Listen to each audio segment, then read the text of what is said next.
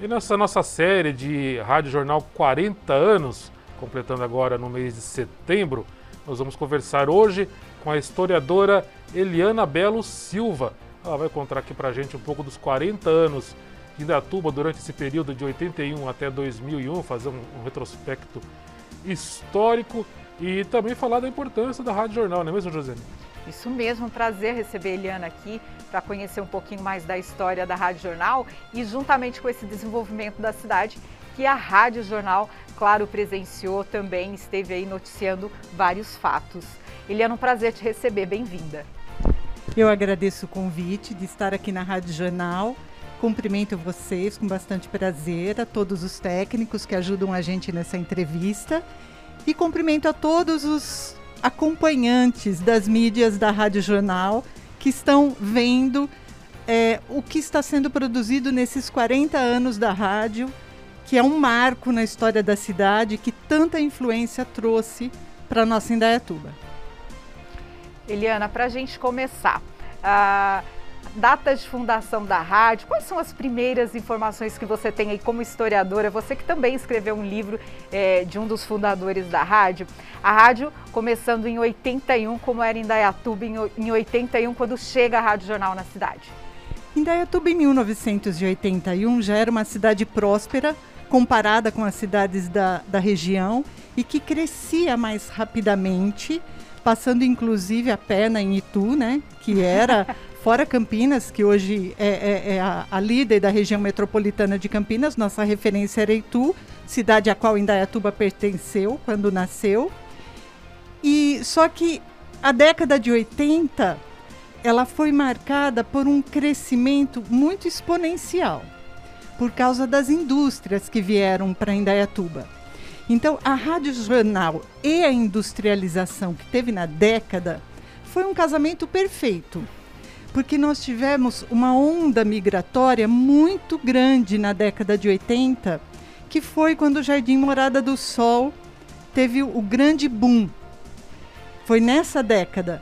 Então nós recebemos, Indaiatuba sempre recebeu ondas migratórias, né, de imigrantes e de emigrantes, de imigrantes de outros países e de imigrantes brasileiros.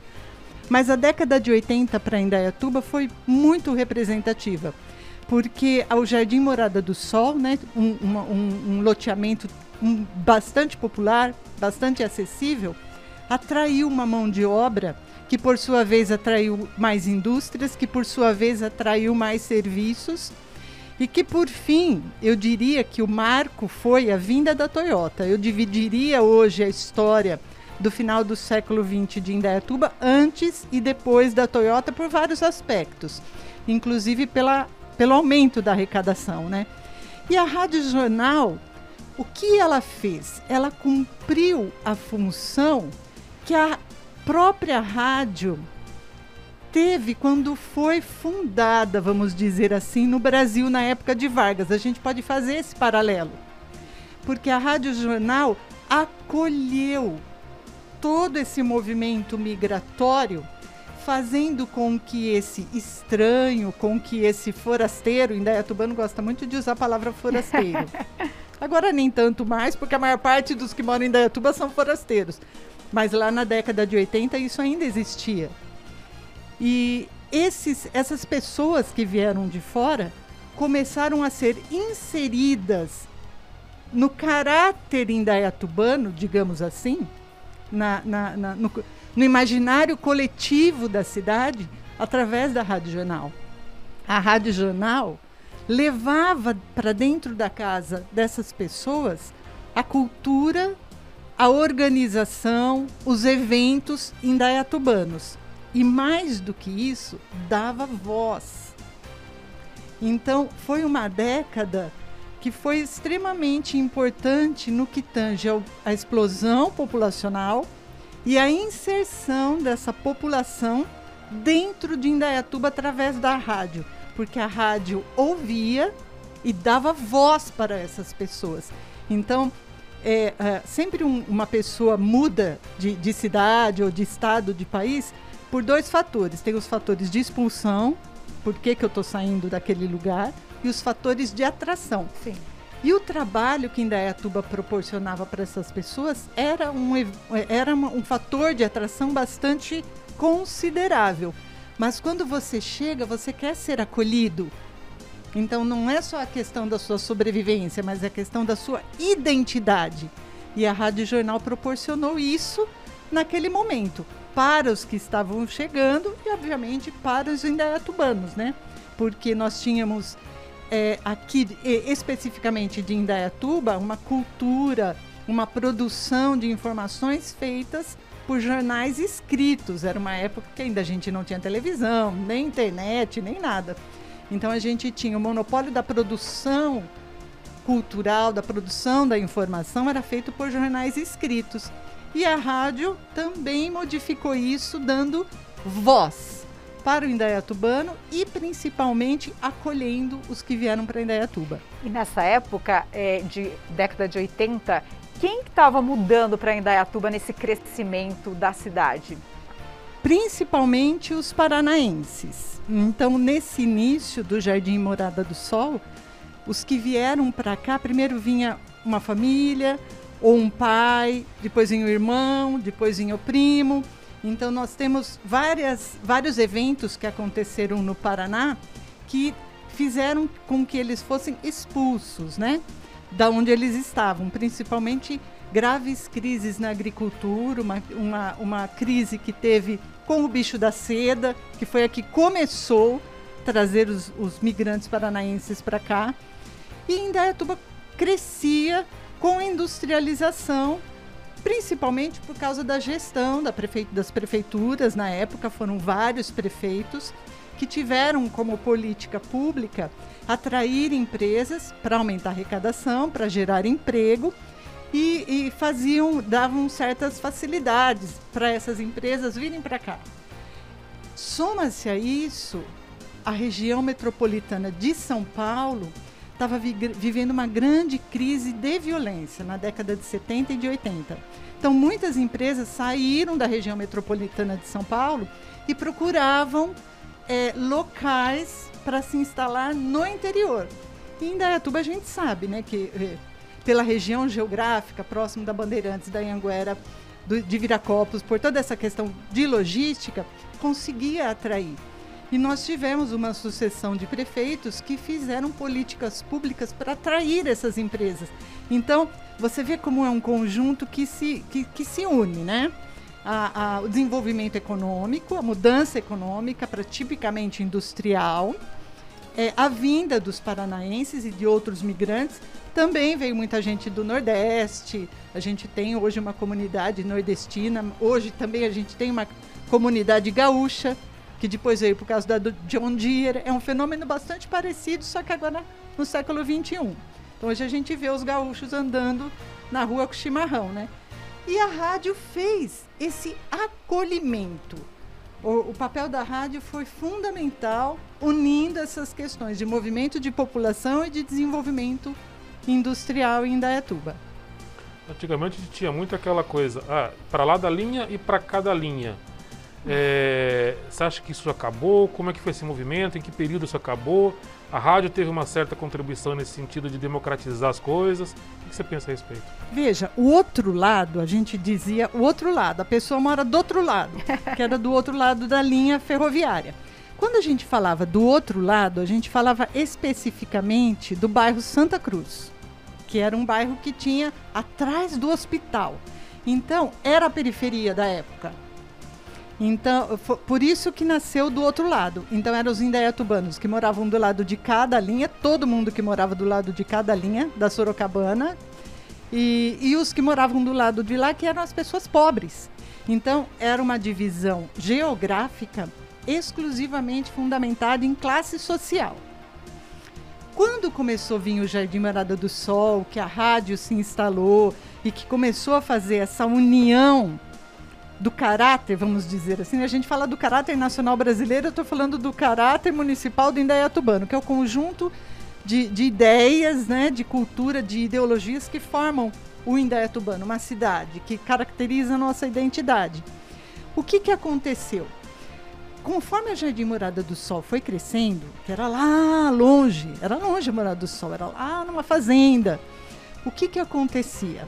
Outros bairros também foram crescendo e a gente viu um movimento do comércio sair do centro de Indaiatuba e ir para esses bairros que eram periféricos. E com o comércio crescendo e a indústria crescendo, que os distritos industriais que foram sendo feitas, feitos foram do outro lado da estrada, um outro do outro lado. Então eles eram todos na zona sul. Então, como que a gente pode caracterizar hoje o do outro lado? Hoje o do outro lado é maior do que Indaiatuba. Então não existe mais. O do outro lado se suplementou, ele ficou maior. E, e, e a Rádio Jornal ela teve um, um, um, um papel, inclusive, determinante, eu diria, na questão dos patrocinadores.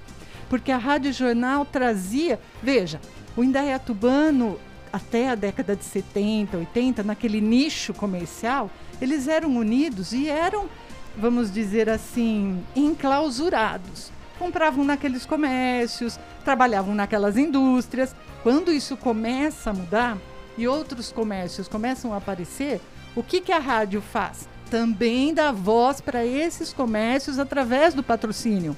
E hoje a gente tem, se a gente imaginar onde, onde era a linha da, da, da linha ferroviária, o outro lado, a nossa riqueza está lá. Sim. Então, o conceito do outro lado que você está perguntando, ele não existe mais. Porque hoje o do outro lado é Indaiatuba. O centro praticamente ele foi se esvaziando.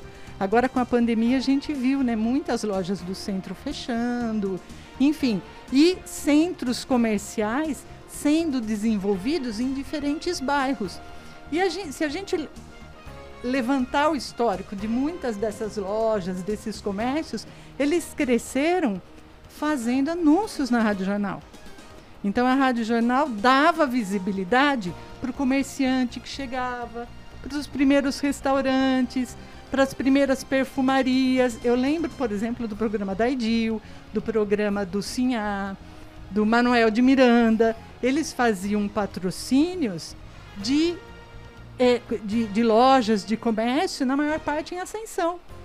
Então, integrando o que era do outro lado para uma Indaiatuba que hoje é gigantesca. Só para você que está acompanhando a gente entender o que está falando, você que é mais novo na cidade, né, evidentemente, é, o outro lado era do ponto azul ali, né? Do ponto azul que passava a linha de trem, já muito mais de 20 anos que não tem a linha de trem lá, se não me falha a memória. É, lá, de lá para baixo, né, para o centro de Morado do Sol, era o outro lado. E aqui era o lado de cá. Isso, era o decidão. decidão. Você passou. A, o marco era o decidão do AOC. Você passou o decidão, você está do outro lado da cidade. E Isso era, era muito forte, né? Muito forte, foi muito forte. Inclusive tinha rivalidade. Quem morava no centro não podia morar, namorar quem, quem, quem morasse do outro lado. Isso ficou bastante enraizado durante muito tempo como caráter indaiatubano e hoje não existe mais. Você está falando das novas pessoas que estão em Indaiatuba. Eu conversei com o prefeito Nilson Gaspar há pouco tempo e ele me disse que entre 2016 e 2020 chegaram em Indaiatuba aproximadamente 35 mil pessoas.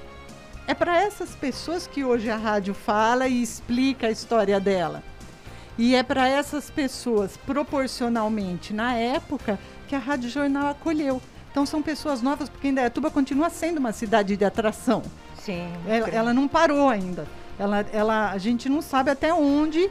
É, ela ainda está numa curva ascendente de atração, de movimento de população. Ela tem uma fama de atração.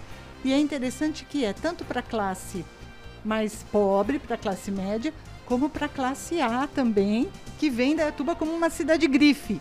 Então hoje a gente integrou essa questão da, da classe social no espaço, no que tange a essa divisão que antes existia e que hoje não existe mais. E curioso, né, Jô, que o outro lado já chegou em salto, né? o outro lado era ali, agora já tem salto. Olha o tamanho que está o, o, o outro lado. Outra coisa interessante também da rádio nessa, nessa época, né, de, de, de início da década de 80, é, foi a questão dos aspectos sociais que a rádio proporcionava. Então, se era muito relevante para um pequeno comerciante, para um médio comerciante, para uma pequena empresa anunciar na rádio para chegar para todos os indaiatubanos, tanto os, os, os, natos, né, como os forasteiros, né, como era dito na época, o que, que era importante na rádio, que foi também muito determinante, que era uma característica muito forte da comunicação na cidade foi a questão do, do, do aspecto social. Então, todo mundo que precisava de alguma coisa ou que tinha alguma coisa para doar, o ponto era a rádio. Sim. Você achava uma, alguma coisa perdida em Dayatuba, trazia na rádio. Achava documento perdido em Dayatuba, trazia na rádio. Eu preciso de um berço. Ainda, isso ainda acontece. Eu, eu ouço que isso ainda acontece mas naquela época era o único meio de comunicação, porque, voltando ao no que eu disse, a gente só tinha jornal. Então a gente não tinha a comunicação integrada para uma população que, na maior parte das vezes, não tinha estudo. Então, você ouvir, você se integra. Ler é uma coisa bem diferente. Aliás, a rádio, é, ela, ela nasceu em 1931 enquanto rádio é, oficial do Getúlio Vargas. Ele fez essa oficialização, porque existiam rádios, mas eram rádios, vamos dizer assim, piratas, né? não oficiais. Em 1931, o, o Getúlio Vargas oficializa o uso da rádio e ele diz muito claramente que a rádio, o, o, os rádios, né? a rádio enquanto instituição, tinha o objetivo de integrar e educar. Isso lá em 1900, lá na época de Getúlio Vargas. E a Rádio Jornal também teve esse papel. Porque tudo o que acontecia na cidade, a gente sabia pela rádio. O caso, por exemplo, do Manuel de Miranda, gente, o Manuel de Miranda, ele foi um artista. Ele foi uma pessoa, hoje o Rubinho também tem o, o, seu grande mérito, né, fazendo a parte policial, mas chegava na hora do almoço, todo mundo escutava para parar para ouvi-lo. E era interessante que, que às vezes não era tanto pela notícia. Claro que quando tinha uma notícia, alguma violência, alguma morte, algum roubo, furto, alguma coisa, todo mundo queria saber da informação. Mas para ouvi-lo enquanto artista, enquanto radialista. Então, tinha algumas figuras enquanto radialistas que eram os artistas da cidade, que todo mundo conhecia. E ele fazia esse, pro, pro, esse, esse programa sensacional, fazendo, sim, o, o, o, o, fim da rádio, que é o faturamento, que é fazer a, a, a venda para os patrocinadores, mas de, de uma forma a integrar os novos e os velhos indaiatubanos em notícias, em lazer, em entretenimento, com música, enfim, produzindo o caráter do indaiatubano na época. Eliana, você contou aí várias histórias muito interessantes é, em relação à Rádio Jornal. E como foi essa fundação da rádio? Como se pensou? Vamos trazer uma rádio para Indaiatuba, para tirar né, a cidade dessa, vamos dizer, essa lacuna. Não tinha um rádio na cidade e um veículo que se tornou tão importante, a Rádio Jornal completando já 40 anos. Então, até 2014 existiam as AMs, né? Em 2014 foi um marco e o ministro da comunicação da época ordenou para as rádios que, eles, que todas elas tinham que migrar para a FM, que foi quando começou essa nova gestão do Cláudio e do Alexandre. Né? Foi nessa época que, que, que os antigos fundadores deixaram de ter interesse para não fazer essa transição técnica, que é também financeira, e veio essa nova diretoria que hoje está aqui comemorando esse aniversário com a gente. Esses fundadores o que, que aconteceu? A rádio sempre teve um caráter político. Sempre nasceu tendo, teve e terá. Conforme os governos vêm e vão, isso nas três esferas, municipal, estadual e federal, o conteúdo da rádio se adapta, porque o, os governos são grandes patrocinadores e conseguem levar para a população um conteúdo governamentista. E na época em que a rádio nasceu, o que, que o seu Geis contou para mim, o seu Mesquita também. Então eu tenho o ponto de vista da história oral de dois fundadores. O que, que eles me disseram? Que para você ter essas ondas AM, porque a, a, as ondas é um espaço limitado, né? Então você tem que adquirir, ter uma licença para você poder usar aquela determinada onda. Existia uma outorga, né, uma autorização dos governos para que você instalasse a rádio. E ambos, o seu Geis, o Mesquita, o seu Prado, o Dr. Mário Paulo, Rafa, Rafael Fantelli, o que eles trabalhavam na Ivisa. Então tudo começou lá, porque o capital inicial da Rádio Jornal, Pradinho me explicou isso muito bem também quando eu fiz o livro do seu Geis. O capital inicial da rádio não foi dos fundadores, mas foi da Ivesa. A Ivesa era a única concessionária que tinha aqui em Dayatuba, né? Vendia Volkswagen, era uma empresa grande, é uma empresa que gerava renda, lucro, e foi a Ivesa que começou. Quando eles foram atrás dessa outorga para abrir a Rádio Jornal, tinha 11 empresas ou associações ou pessoas que estavam tentando ter essa autorização para abrir uma rádio em Indaiatuba. Porque afinal, gente, década de 80, Indaiatuba já era para ter rádio fazia muito tempo. Uhum. Se a gente contar que o auge da rádio foi na década de 40, quando ainda não tinha televisão, 40, 50, porque depois, na década de 60, com TV, a rádio perdeu um pouco seu protagonismo, não perdendo, mas modificando um pouco seu perfil. É, o, o, o, o que, que aconteceu? O seu Mesquita conta que foi uma pessoa lá na Ivesa e que disse que estava tentando trazer uma rádio para Indaiatuba que não estava conseguindo porque é uma torta política. E o, o senhor Mesquita ele participou da Segunda Guerra Mundial.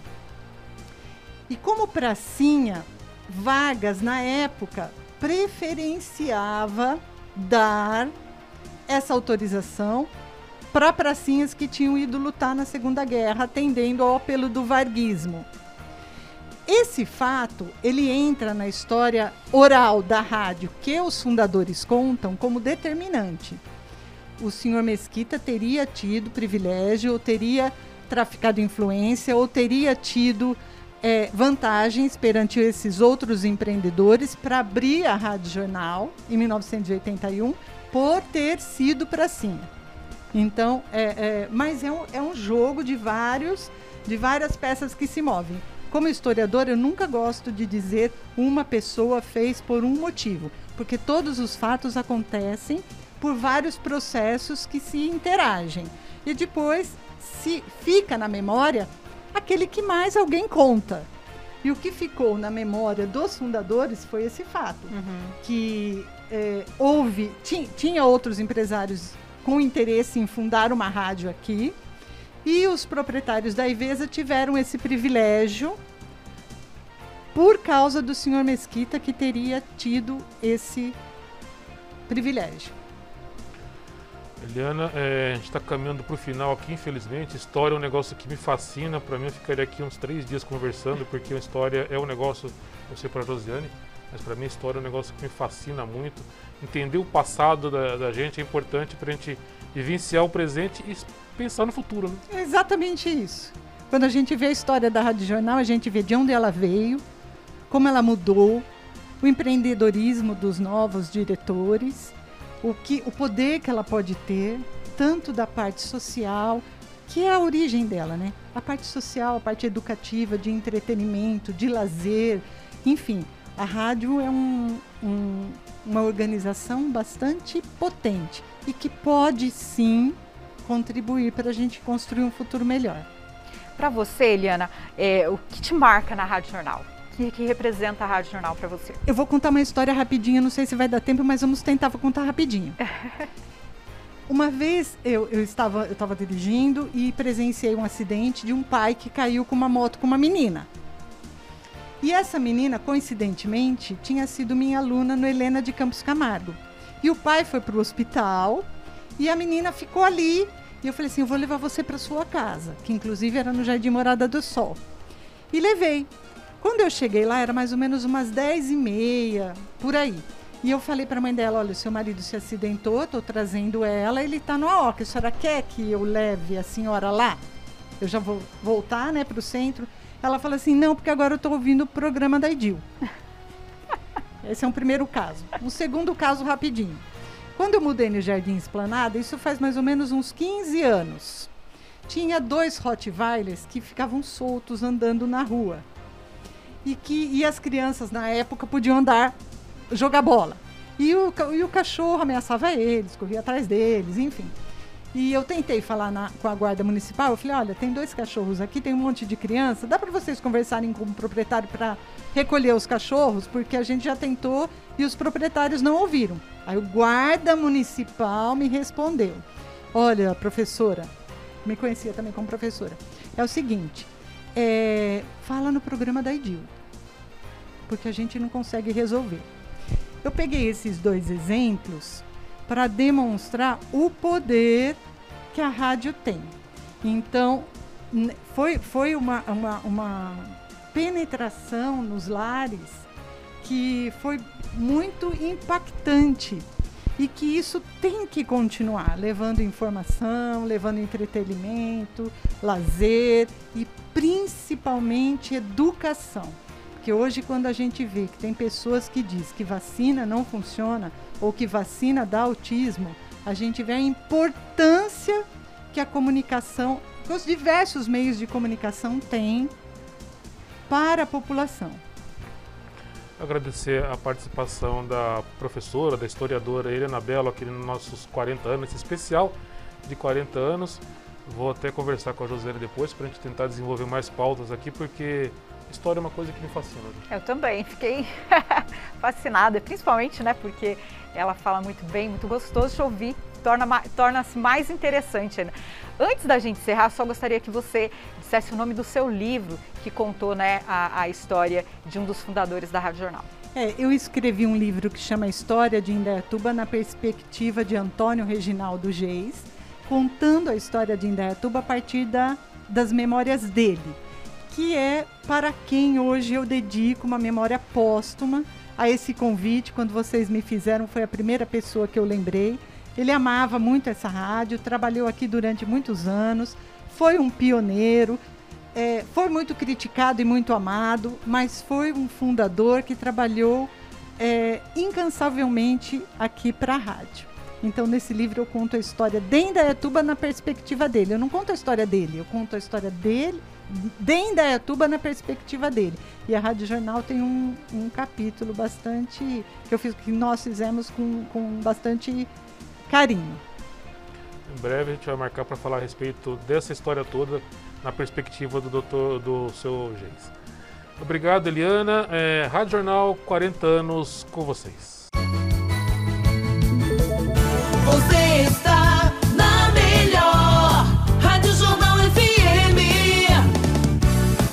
107.1